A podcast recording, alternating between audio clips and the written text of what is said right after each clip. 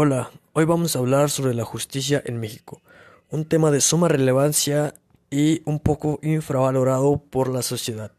Vamos a tocar un poco de temas, anexos, sucesos y al final vamos a dar un punto de vista crítico acerca del tema. Comenzamos. México es un país multicultural y megadiverso, con un total de 112.322.757 habitantes el décimo país más poblado del mundo, cubriendo una extensión territorial de 1.964.375 kilómetros cuadrados, ubicado en el catorceavo lugar a nivel mundial por dicho territorio. Una nación políticamente reconocida como una república representativa, democrática, federal y laica, compuesta por 32 entidades federativas, un país reconocido mundialmente por su gastronomía, historia y figuras que destacan dentro de la sociedad. El gobierno federal, denominado constitucionalmente el Supremo Poder de la Unión, está constituido por los tres poderes de la Unión, el Poder Ejecutivo, el Poder Legislativo y el Poder Judicial. Un país que a pesar de contar con una asamblea bicameral dividida entre el Senado, está constituida por 128 integrantes y la Cámara de Diputados, que consta de 500 legisladores, una Suprema Corte de la Justicia de la Nación, un Tribunal Federal Electoral, el Consejo de la Judicatura Federal, juzgados de distrito, tribunales colegiados de circuito y los tribunales unitarios de circuito, el Jurado Federal de Ciudadanos y los tribunales de los estados y de la Ciudad de México, los cuales pueden actuar en auxilio de la justicia federal en los casos previstos por la Constitución y las leyes, erra tristemente acumulando una impunidad de un 99%. El país es el cuarto con mayor corrupción a nivel mundial, luego de que su sistema de justicia esté colapsando en 26 de las 32 entidades. Y es que, viendo un panorama completo, hay estados donde prácticamente no hay justicia, no hay suficientes ministerios públicos, agencias del Ministerio Público y tampoco suficientes jueces. Entonces el panorama es bastante negativo en al menos 26 de las 32 entidades o estados que componen el país. Entrando a un tema de justicia en nuestro país, cabe destacar que en el año del 2019 solo se denunciaron ante la Fiscalía 2 millones de delitos. Sin embargo, en el país se cometieron más de 30 millones de ilícitos por lo que hay una cifra negra que asciende a más del 90%.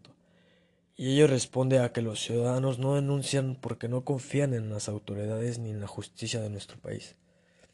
Dadas las altas cifras de criminalidad, es importante contar con instituciones eficientes encargadas de ofrecer un pleno acceso a la justicia.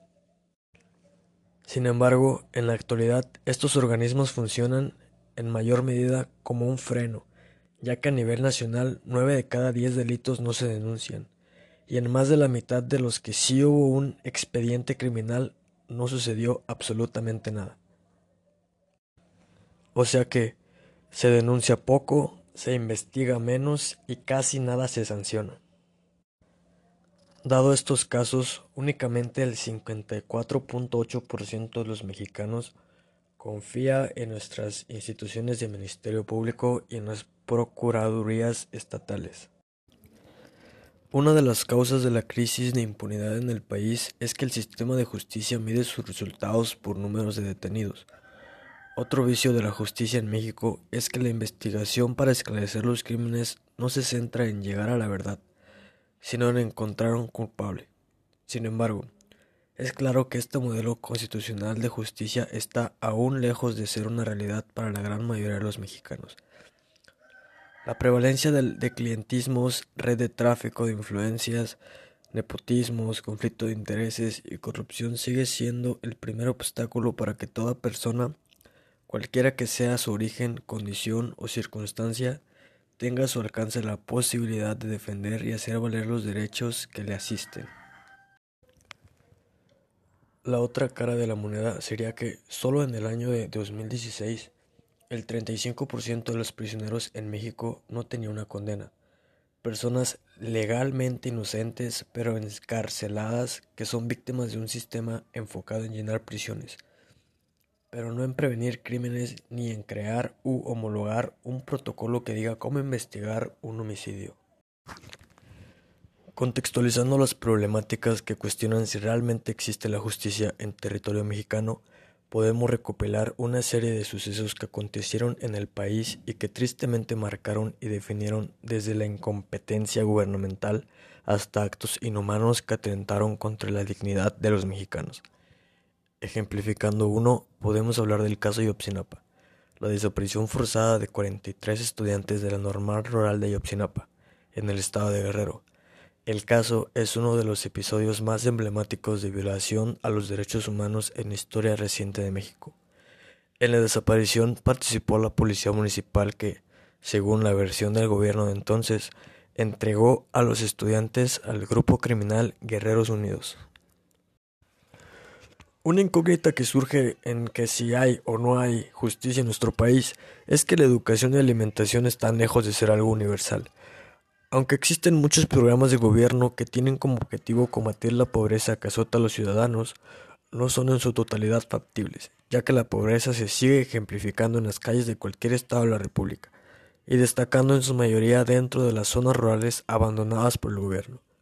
Dos de cada cinco personas son pobres, dos más son vulnerables de serlo por sus bajos ingresos y solo una no es ni pobre ni vulnerable. Aspectos como el de no poder pagar un abogado o el transporte para llegar a una oficina gubernamental, no hablar la misma lengua para comunicar una acusación o no ser atendido por su apariencia o preferencia sexual son ejemplos claros de la marginación que se puede llegar a sufrir.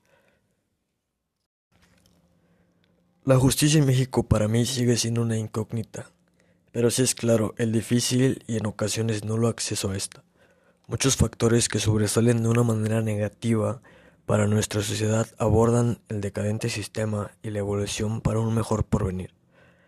Sí es cierto que en México el gobierno y las instituciones que respaldan a este están muy corrompidas, hasta un punto en el que hacerles frente son palabras al viento.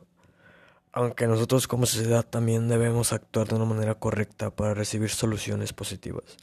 El educarse y fomentar valores pueden ayudar a nuestro día a día y también nos pueden ayudar bastante a tener un país y guiarnos a un mejor futuro. Resolver la crisis de justicia en México exige crear contrapeso legal y social para vigilar el servicio público. A su vez, el Congreso tiene que establecer un protocolo nacional de investigación de homicidios y establecer fiscalías especializadas que investiguen estos casos, anexando además la complicidad de la sociedad civil la cual de igual manera tendría que ayudar a la renovación de nuestro sistema de justicia. El gobierno tiene un compromiso con la sociedad mexicana, debe garantizar a su población las condiciones idóneas para su desarrollo pleno y armónico en un ambiente de paz, un eficiente acceso a la justicia y el respeto a los derechos humanos. Solo así se podrán cerrar las brechas de desigualdad y desarrollar políticas que le permitan a la gente mejorar la interacción con sus pares y con la autoridad, aunque también nosotros como sociedad influimos en su mayor parte para que el cambio sea satisfactorio y triunfal. Y entonces, tú dime, ¿existe la justicia en México? Y bien, espero y les haya gustado este pequeño podcast Gracias y nos vemos en la próxima.